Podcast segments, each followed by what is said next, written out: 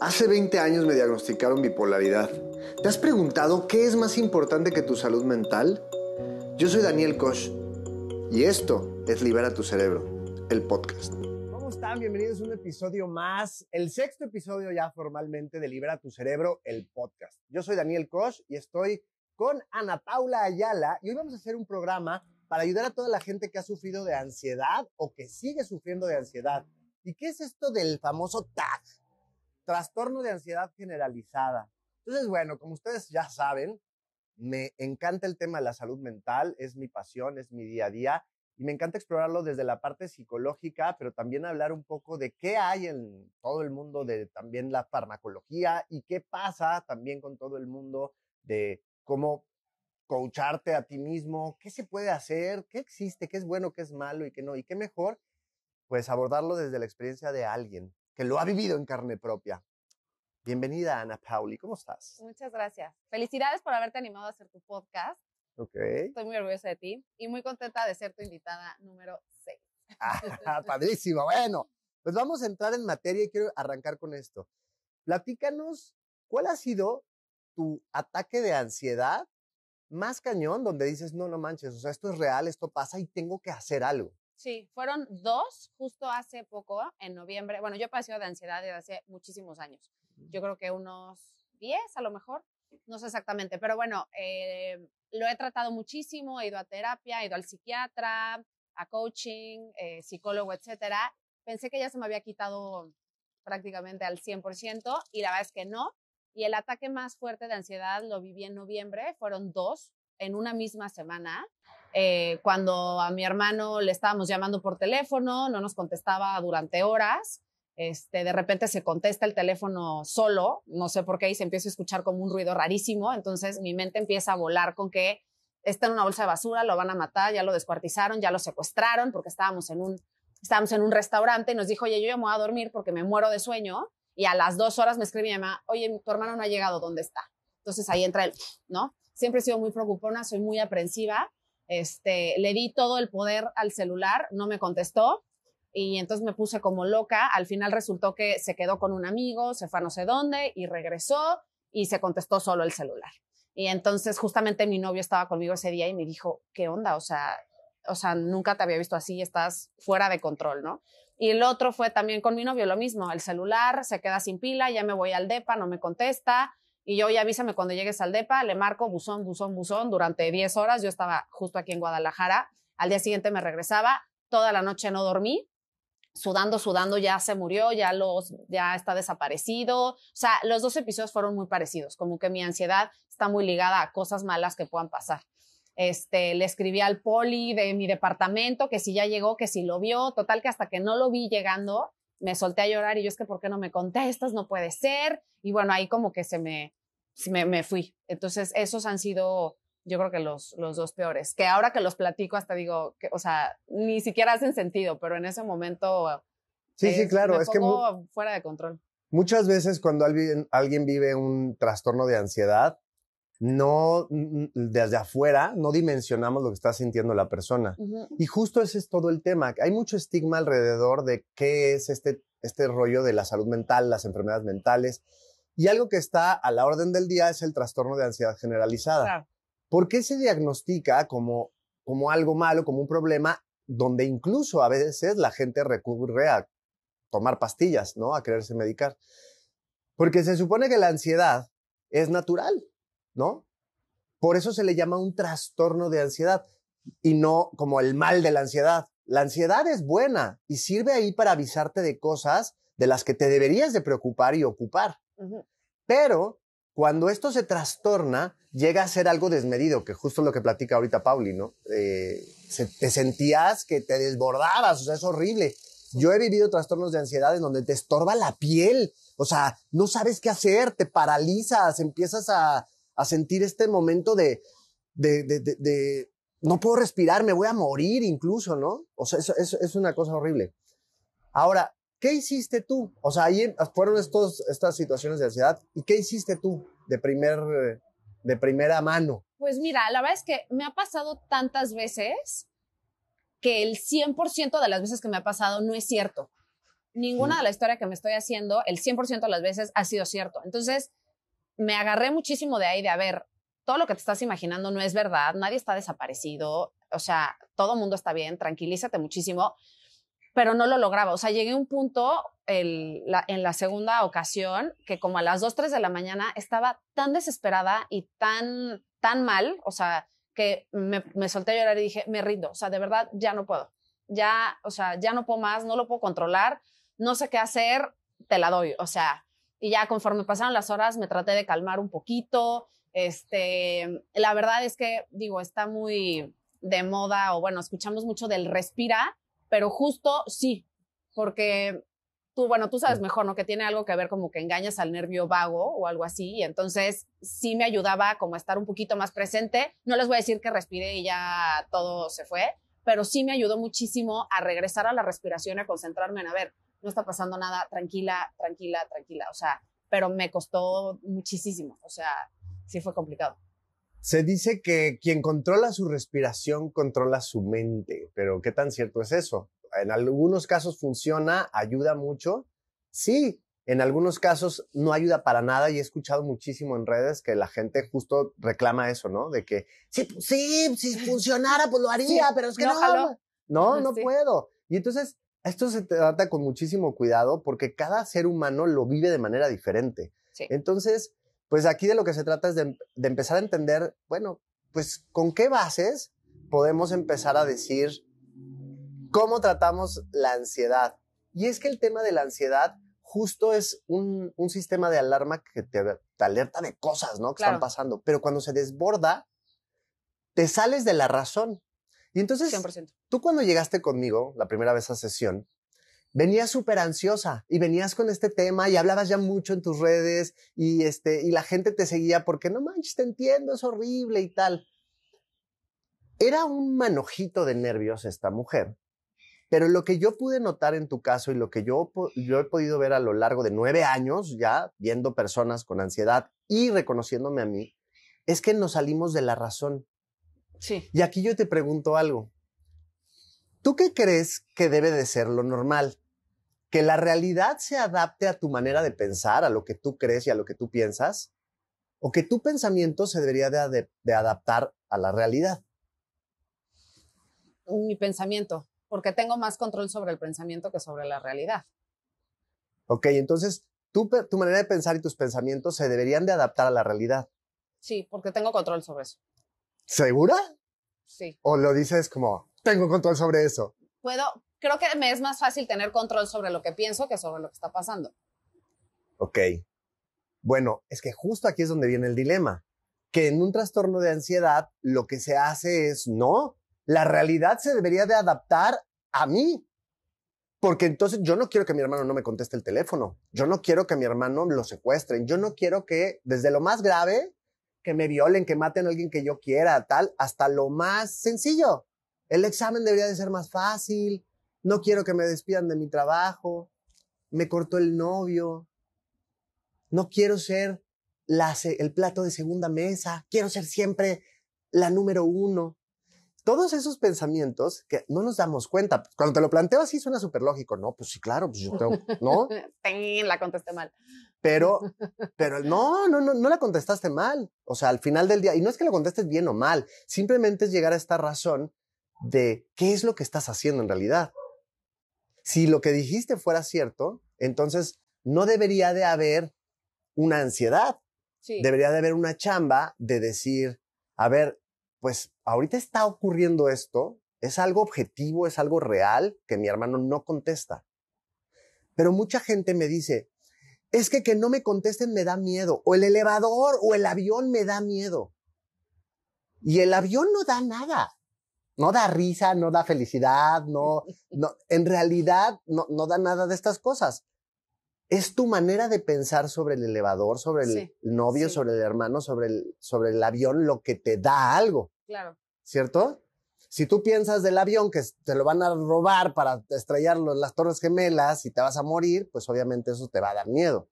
Si tú piensas que el hecho de que tu hermano no te conteste el teléfono es que tiene ya una bolsa y que lo están secuestrando. Eso es lo que te está dando esa sensación. Y el hecho de no quererte tú adaptar a esa posible realidad es lo que genera la ansiedad. Por eso es muy importante primero empezar a darle información de calidad al cerebro que te ayude a decir, a ver, bueno, pues sí, estoy pensando esto de manera irracional. Y una de las cosas que pasó contigo cuando llegaste primero como manojito de nervios, empezaste a trabajar mucho en aprender a racionalizar. Y no sé si te acuerdas de esta herramienta que era la rueda de la vida y tenías que ver como un balance. A ver, ¿qué tanto estoy haciendo ejercicio? ¿Qué tanto estoy cuidando mi alimentación?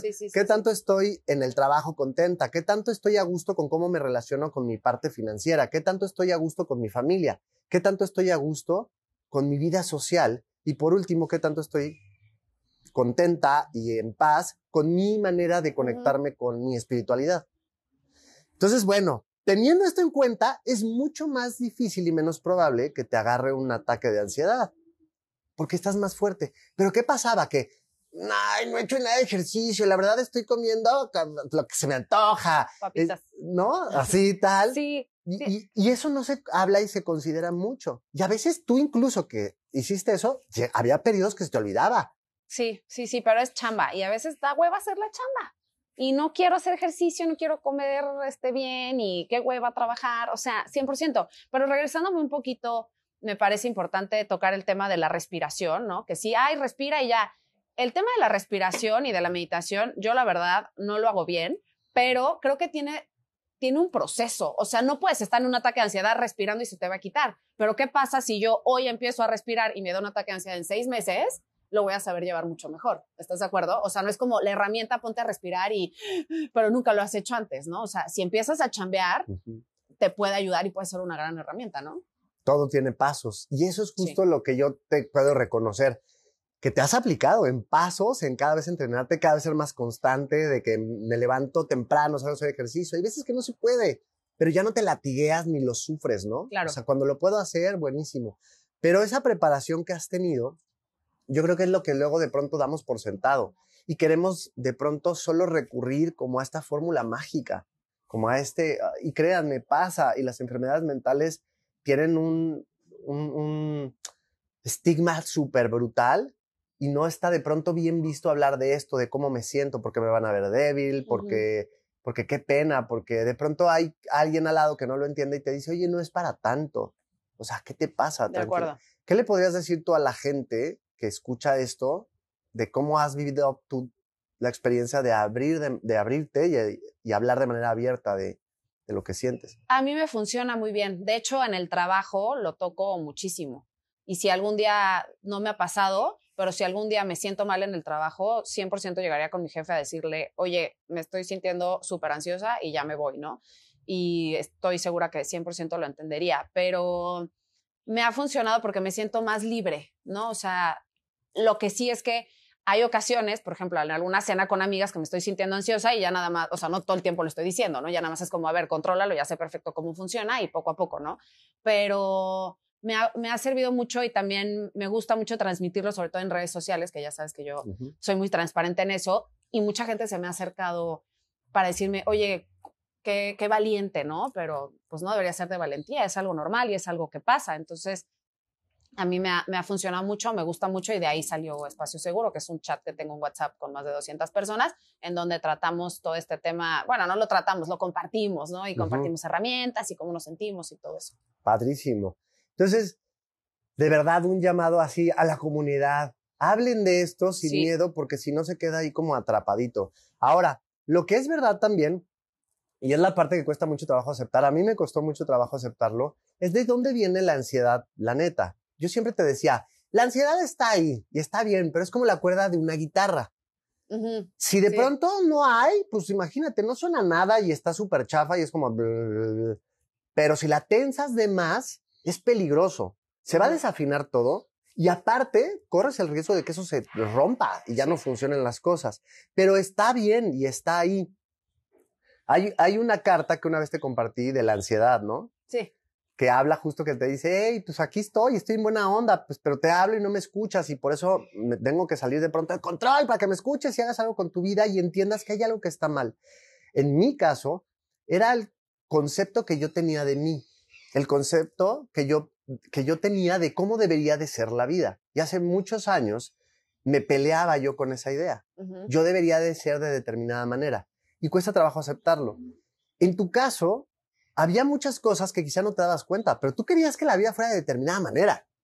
Y tenías ideas de que es que una mujer emocional y tal, nadie la quiere y la va a dejar. Y entonces tenía mucho miedo. Y entonces, hoy me encanta que tengas una relación tan estable. O sea, lo lograste. Era como... Sí se puede. Sí, ¿no? lo logré. Como un coco que te mantenía tal. ¿Cómo influía todo ese proceso de no tener el control de una relación aquí, del saber qué va a pasar con tu ansiedad? Todo, 100%. O sea, de hecho, digo, no, no, no quiero decirles, oigan, yo ya estoy elevada y para nada, sigo siendo controladora, me encanta tener el control, me encanta mandar, por supuesto. Pero ahora lo que sabes que tengo, Dani, tengo mucha confianza, mm. porque tengo datos. Entonces, cuando no puedo controlar mi relación, me voy a, mi archivo mental de dónde están mis datos y de ahí me, me paso a la confianza y digo, bueno, no hay mucho que hacer, ¿no? O sea, o sea, Fantástico. Y es que justo este tema de, yo creo que de pronto tenemos mucha información, pero no tenemos nada de conocimiento. Y eso es un dato súper interesante. Nos llenamos de información, de información, pero la información solo implica el recibir como todo este escrito, como todo esto que están dándonos, ¿no? Pero el conocimiento implica que lo vivas, que lo experimentes y que lo pongas a prueba. Y justo fue algo que tú empezaste a hacer empezaste a tener información y luego tareas. A ver, ¿qué tanto conocimiento tengo de mí, de quién soy? Sí, soy, no, no es que la gente, no, es que tú me haces querer controlar, tú me haces tener desconfianza. No, yo soy controladora, yo soy enojona. Y ni modo. Y bueno, ahí está justo, ¿no? Y ni modo, ¿no? Y ahora ya lo sé, ya, y ahora sé que es mi chamba poder empezar a trabajar con eso. Entonces, este conocimiento es el que vives, practicas y puedes empezar ahora sí a decir, ah, igual no tengo tanta información, pero sí tengo mucho conocimiento.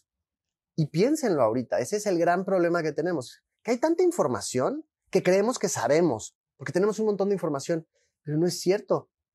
No tenemos conocimiento realmente de las cosas.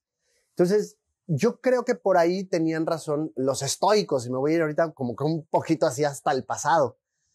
Una de las cosas que yo hacía contigo en sesiones justo se venía desde el, desde el proceso filosófico de, de, los estoicos, que eran estos filósofos de hace mucho tiempo atrás, que se empezaban a dar cuenta que no es lo que pasa lo que realmente te afecta y te da la ansiedad. Es lo que piensas. Lo que haces con lo que pasa. No tanto lo que haces con lo que pasa, que eso sería como la solución que después plantea el, el estoico, sino más bien lo que te afecta es el significado que le das a eso que pasa. Sí. Y suena duro, pero pues es que es así. O sea, no es realmente que me afecte que me cortó el novio o que me corrieron del trabajo. Lo que me afecta es lo que estoy pensando de eso. Que, que, nadie me va a querer, que ya todo va mal, que no sé qué, y eso genera la ansiedad. Y eso es, es por las creencias que traemos ya de, de la vida. Por supuesto. Por eso hoy existe una terapia que se llama terapia de esquemas, que es fascinante. Y de ahí mucha gente hoy empezó a darse cuenta que teníamos que mutar en terapias, porque las creencias son aquellas cosas que se contraponen con la realidad. Entonces esto es bien chistoso y por eso viene la ansiedad, ¿no? Yo tengo la creencia de que a la gente buena le pasan cosas buenas y a la gente mala le pasan cosas malas, ¿no? Pero de pronto un día yo soy un súper buen ciudadano o soy una súper buena persona, oye, respeto a mi novio, chambeo, tal, y un día me roban el celular. Y entro en pánico y, ¿cómo? ¿Por qué? Y tal, pero si yo soy buena y tal. Y entonces, no, es que seguramente hice algo malo. Entonces, por eso me está pasando eso. ¿Qué estás haciendo? Adaptar tus creencias okay. ¿Sabes? Entonces, sí, pues no, no es cierto. A la gente mala le pasan cosas buenas y a la gente buena le pueden pasar cosas malas y viceversa. O sea, es que es así. Pero no, a veces no, no aceptamos esto por nuestras creencias. ¿Y qué son las creencias? Aquellas ideas que, que decidimos ya no cuestionar. O sea, yo creo que todos los hombres son fríos y calculadores y son interesados o son infieles o tal. Y así esa es mi creencia. Pero pues solo es una idea que tú decidiste no cuestionar. Y lo mismo ocurre con la ansiedad, ¿no? Yo creo que a mi hermano ya le hicieron no sé qué, o yo creo que mi novio me hizo no sé qué. Solo crees. Y entonces quieres adaptarte a esta realidad y ahí es donde se truena todo. Porque dices, no puedo, más bien que la realidad se adapte a mí. Y en esa lucha surge tu comadre, la ansiedad. Entra en acción y empiezas a angolotear de que, oye, no, a ver, espérate. Y se requiere de mucho entrenamiento y de mucho pensar en... Mucho. ¿Cómo, ¿Cómo voy a controlar esto? Puedo empezar a aprender a respirar, puedo empezar a ver si me funciona la meditación, pero lo más importante, según los estoicos, es que encuentres aquella información que, te, que sea racional, que cuestiones eso. Oye, ok, se acabó la vida, incluso en los casos más fuertes, ¿no? Se murió alguien que yo amo. Es que yo no podría vivir con eso. Con saber que una persona que yo amo se va a morir. Bueno, ¿y eso es verdad? ¿Cuánta gente no hay que, o sea, sí se puede? Y eso es la realidad. Y ahí es donde podemos empezar a ver cómo hay más personas como Aaron Beck, como Albert Ellis, como, no sé, ¿no? Ahorita se me viene a la mente Arnold Lazarus, que crean terapias bien interesantes a través del razonamiento. ¿no? Hay una terapia que se llama terapia eh, cognitivo racional emocional de Albert Ellis. Y es en esta terapia justo lo que se hace es empezar a cambiarle la filosofía de vida al paciente a través de preguntas para que tú solita llegues a la conclusión de que no debería de ser tan grave lo que estás pensando, que lo estás sobredimensionando. Entonces, te voy a dar algunas ideas de pensamientos a ver si a ti se te ocurre que algo de esto funciona.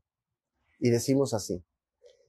Mind reading, ¿no? Lectura de pensamiento seguramente esta persona está pensando de mí algo mal. Seguramente quien me está escuchando, no sé qué, ay, no se me ve bien mi pelo, ay, no, y empieza a hacer lectura de, ¿no? Eso genera ansiedad, ¿cierto? Sí. ¿Qué otra se te ocurre que genera ansiedad? Este, bueno, esa, esa que decías me pasó justamente hace unos años en un viaje, que todo el viaje me la pasé pensando que todo el mundo me estaba criticando. Y era un viaje increíble y no me la, no me la pasé al 100, o sea, me la pasé bien, pero estaba, tenía mucha ansiedad de, todo lo, que estaba, lo que estaba pensando la gente a mí. Bueno, a mí te digo, el que, el que más me pasa es que todos se murieron y todos los secuestraron y... El pensamiento catastrófico. Siempre, pero es catastrófico mal, o sea, no fallo, de verdad, no fallo. El catastrófico de me ponen junta en la chamba, ya me van a correr. Ese no falla. Ah, ese es otro, ahí ese no falla. Es eh, como la predicción del futuro. Ándale. Hay que ponerles, si pueden anoten, porque esto está bien chido. O sea, que tú los detectes y digas, a ver, ¿qué estoy haciendo? ¿Mind reading, lectura de pensamiento? ¿O estoy haciendo un pensamiento catastrófico? ¿O, estoy adivinando el futuro? Sí, sí, sí. O el de, bueno, yo me muero, si me dices tengo que hablar contigo, no duermo, no como, no hago nada. O sea, me, o sea, tengo que hablar contigo es, me paralizo, me van a cortar, me van a correr, está, o sea, mi papá está enfermo y se va a morir. Todo es, es justo lo que dices, es al extremo. Y por más que llevo trabajando los años, no lo logro. O sea, sí me ha costado mucho. Claro, pero ahora fíjense lo que hace. Yo creo que tú no te has, has dado cuenta, pero dejaste de alguna manera de creer que lo tengo que controlar. Es que ya tal. Te he visto que lo direccionas ya muy bien. Y este es un mito para mí. Tienes que controlar tus emociones. Es que las emociones no se pueden controlar. No, las tienes que dejar vivir. Las puedes dirigir. sí, déjalas vivir, pero dirígelas chido, pues son, son tus compañeras. Sí. ¿no? Sí, sí, sí. Entonces, ok, ¿qué dijimos que hay? Pensamiento catastrófico. Lectura, lectura de pensamiento. Y, predicción del futuro. Y predicción del futuro. Esas a mí se me ocurren que son de las más comunes. O la de que te va a dar un infarto. ¿Por qué te da un infarto? Pues porque hasta empiezas como a. A mí eso nunca me ha pasado, pero conozco gente que se empieza a poner muy nerviosa y empieza a bombear y le duele el brazo y ya, ya, ya se va a morir. Claro. Eso es otra cosa, eso ya sería como un síntoma. Pero ¿de dónde viene esto? Y aquí es bien delicado porque habrá gente que diga, es que Dani de la nada. O sea, esto me pasó, o sea, yo no estaba pensando nada, no tenía ningún pensamiento catastrófico, no estaba nada, y de pronto empecé a sentir esto. Entonces aquí sí es donde es bien delicado y donde quiero ser muy, muy, no recomiendo nada, pero al final del día, vea la parte médica. Porque si te puede ayudar un medicamento a controlar eso, probablemente es por ahí. Nada más si yo te, te, pediría que tomaras conciencia de por, cuánto tiempo lo vas a hacer. Sí. Porque entonces si no es como, oye, esto me adormece, me quita esta sensación que tengo, pero que en realidad venía de una preocupación que no he querido trabajar, que no he querido hacerme responsable, y entonces mejor denme una pastillita que me cede. Entonces ahí sí no, aguas. No estoy en contra del medicamento. En lo que sí estoy em, como a favor es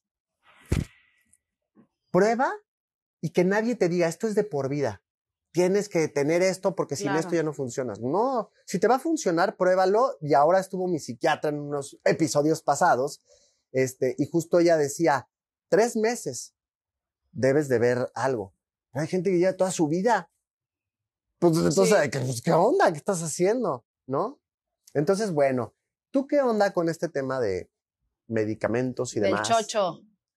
¿Has podido estar sin medicamento? Sí, sin duda, desde hace como dos años.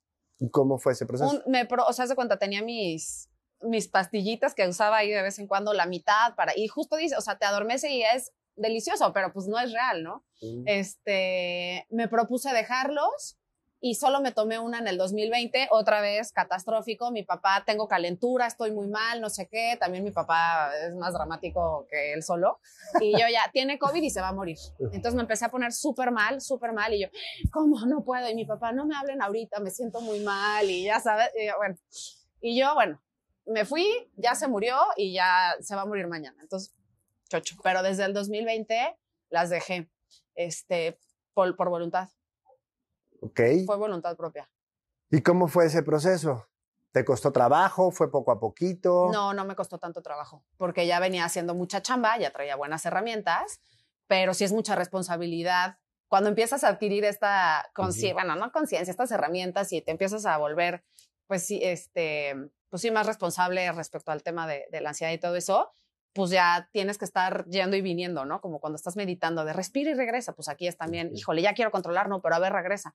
Ya me pusieron el cuerno, no, a ver, regresa, eso no es cierto, ya se murió, entonces tienes que ir y venir. Entonces, bueno, me hice de un, buen kit de emergencia y poco a poco las fui, las fui dejando.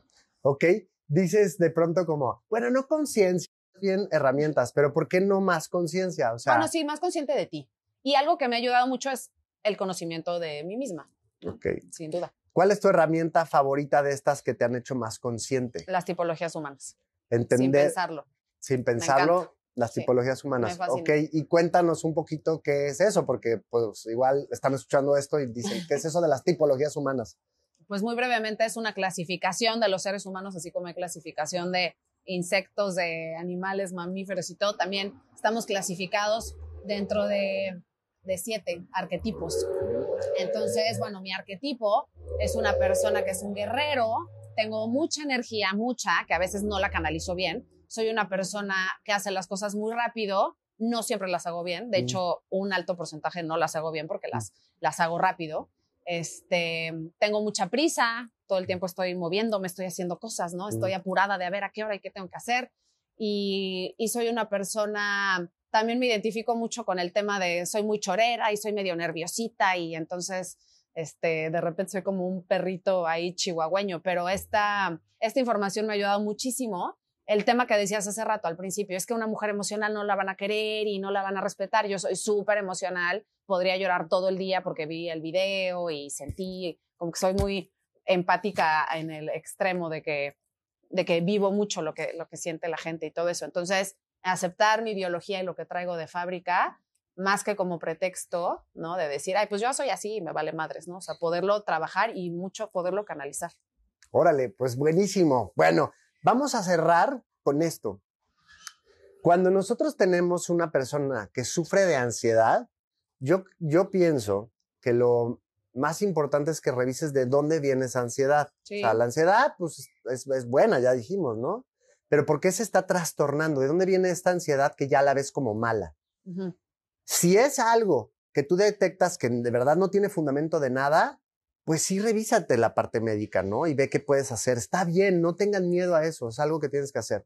Pero si realmente dices, oye, a ver, voy a revisar mis pensamientos y si esta ansiedad viene de que yo creo todas estas cosas, me imagino cosas catastróficas, estoy eh, pensando todo el tiempo eh, en el futuro, eh, o quiero leerle la mente a todo mundo.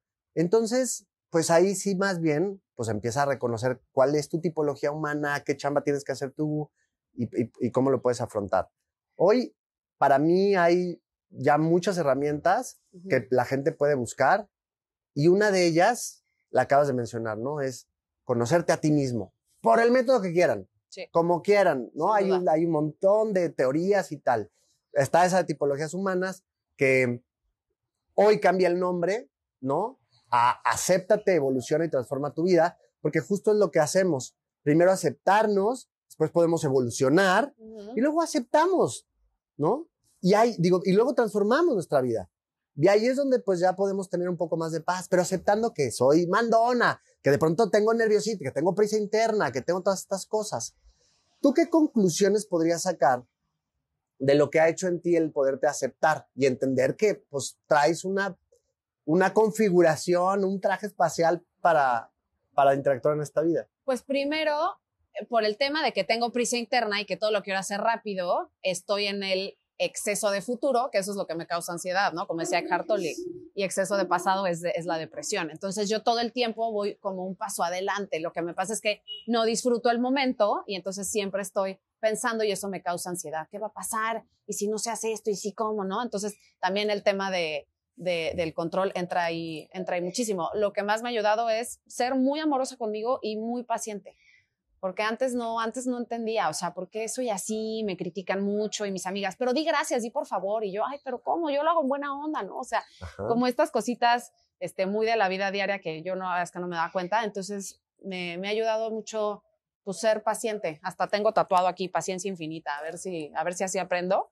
Este, y darme, darme mucho amor y aceptarme y decir, pues sí, así soy, pero vamos a seguir chambeando. O sea, no, Ok, con eso que cerró ya me quedo tranquilo, ¿no? Porque no es nada más darte un montón de amor y pues sí, ya sí estoy, no, también hay que, ok. Sí, es chamba. Chambear, todos los días, todos los días. Chambear, en algún momento te vas a tener que enfrentar a, a, que tengo que hacer algo al respecto de ese, eso pequeño que está mal en mí. Y bueno, también considerar algo. desde hace mucho tiempo, un cuate que se llamó Pavlov se dio cuenta que, pues, estamos condicionados por ciertos factores externos. Y él no tenía la intención de investigar esto. ¿no? Él estaba haciendo un experimento con sus perros y demás, y cuenta la leyenda que cuando él lo hacía en la catedral de Moscú, sonaban unas campanas y él estaba haciendo su experimento con alimentos, les daba de comer a los perros. Sonaban las campanas y entonces el perro empezaba a salivar y, este, y le daban de comer y tal, y todo esto era como una y otra vez, una y otra vez. Y de pronto se dio cuenta Pablo que el animal se condicionó ahora por el sonido de la campana. Entonces, aunque no les diera de comer, ya oían la campanita y se condicionaban. Y de ahí se empezaron a hacer muchos experimentos hasta llegar al ser humano. Hubo un cuate que se llamó Watson y Watson hizo este famoso experimento del pequeño Albert en donde ahora vio qué pasa con los humanos y condicionó a un niño a que le dieran fobia a las cosas peludas.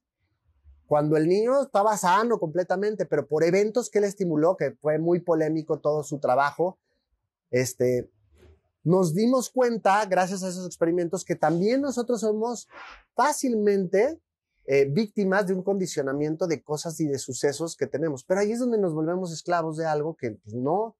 Oye, una vez de chiquita me rechazaron y creo que eso es malo. Y entonces, no, yo tengo que llamar la atención. Y, y cuando llamo la atención ya me siento bien. Entonces, ah, pues así debería de ser siempre.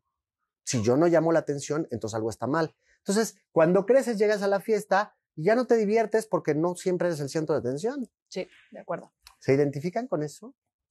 Esto tiene su fundamento entonces en muchísima gente que ha estudiado y a partir de ahí, pues, ¿qué nos deja esto de lectura? Después hubo un señor que se llamó Skinner y se dio cuenta que había una cosa que se llamaba condicionamiento operante. Y entonces él daba estímulo de castigo y premio, castigo y premio, castigo y premio. Y se suponía que así es como aprendíamos todos los seres humanos y animales, a través de que esto no me gusta, tengo un castigo, pero esto sí me gusta y tengo un premio. Y ahí es donde yo te pregunto, ¿cuál es la recompensa oculta que tenías al tener esta vulnerabilidad, estos ataques? ¿Qué, qué pasaba dentro de ti que decías, oye, pues, ¿por qué no salgo de aquí? Porque de alguna manera ahí seguías. Híjole, qué, qué buena pregunta. No, no sé bien. Este, mm, mucha atención.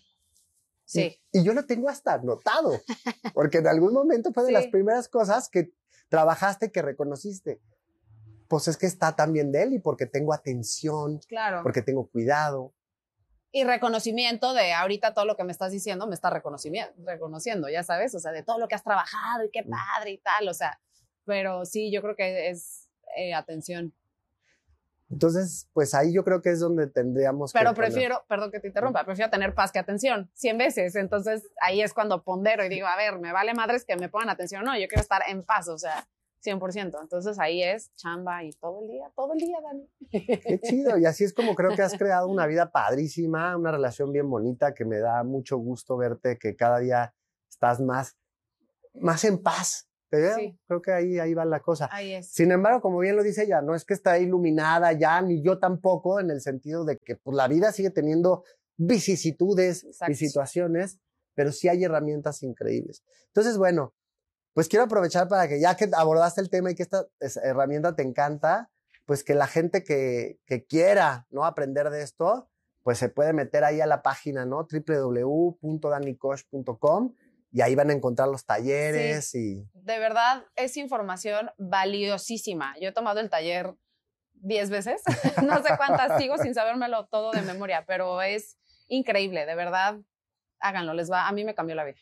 Perfecto. Oye, pues en, este, en estos últimos minutos que nos quedan, ¿qué sería em, lo que tú le dirías a la gente? ¿Cómo pasa tu ansiedad? ¿Cómo, la pasa? ¿Cómo, la, pasas? cómo paso mi ansiedad este, pensando mucho. O sea, trato de, trato de utilizar las herramientas, como decías hace rato, por ejemplo, de racionalizar y de, a ver, pero, pero ¿por qué estoy pensando eso? ¿Por qué es tan fatídico, no? Este, respirando, que me cuesta mucho trabajo, eh, y rindiéndome. O sea, no, no, no te puedo decir a lo mejor leyendo algo o le puedo hablar por teléfono a alguna amiga como para distraerme un poquito. Mi mamá me da mucha paz, entonces le hablo a mi mamá o me pongo a hacer algo y trato como de distraerme, pero, pero no, no, no tanto, o sea, como trato de ir y venir y a ver, trato como de, de, estar mucho conmigo y, pensar por qué, por qué está pasando eso. Y eventualmente se va a ir, o sea, no es como que te vas a quedar ansiosa forever, ¿no? Es un, es un episodio, ya sé qué va a pasar y ya sé que nunca es cierto mi, mi, todo lo que pienso que es catastrófico. Que siempre es. Sí, siempre es igual. Hay algo bien interesante que decían también los estoicos, ¿no? La palabra logos viene de, pues desde hace mucho tiempo a recordarnos el origen de las cosas. Okay. Por eso el logotipo se llama así, es el logotipo de empresa, porque es como el donde viene todo el origen de todo. Ya. Entonces, pues la logoterapia, ¿no? Todo lo que, eh, lo que nos nos habla es, regresa al origen, a hacer la razón de este principio, de dónde viene todo. Y después cuestiónalo, razónalo. Decían, otra vez, ¿no? Insisto, los estoicos, un montón de cosas alrededor de eso. Un, un gran estoico, ¿no? Fue eh, Epícteto. Y Epícteto decía, esto, ¿no? No, son la, no, no es lo que pasa lo que te afecta, es el significado que le das a eso. Sí. Y después Marco Aurelio decía, tu mente, en lo que más esté pensando todo el tiempo, se va, se va, se va a formar una nueva mente. Entonces, tu mente se forma de lo que estás pensando todo el tiempo, todo el tiempo. Entonces, está abusada. Y decía, las situaciones adversas, por eso los estoicos son estos de la película de 300, no sé si la, vieron, ¿no? Oh, estos grandes guerreros que se enfrentan a todo. Decían, las adversidades no se evaden, se enfrentan. Y entonces hoy muchos psicólogos e incluso algunos psiquiatras llegan a la conclusión, de que la ansiedad tiene que ver con un principio de evasión. Eh, quise evadir esto, no, mejor no, mejor eh, esto luego para luego, no, no quiero y se va acumulando. Y se va acumulando y se va acumulando hasta que después sí es como él. No mancha, ahora ya no puedo con que mi papá se haga así o con que el novio me corte o que tal. Entonces, bueno, espero que esto les sirva de algo y que, y que bueno, pues tengan aquí un ejemplo de alguien que con ansiedad ha podido seguir adelante y que tiene ahí varias herramientas. Háganos preguntas, escríbanme por favor de qué temas les gustaría que, que habláramos. Te agradezco infinitamente, mi querida Peppermint. por invitarme. Súper chido. Cuídense mucho. Esto fue Libera tu cerebro y nos vemos el próximo no sé qué día, cuando subamos otro episodio. Sigo con este tema del programa de radio. mucho.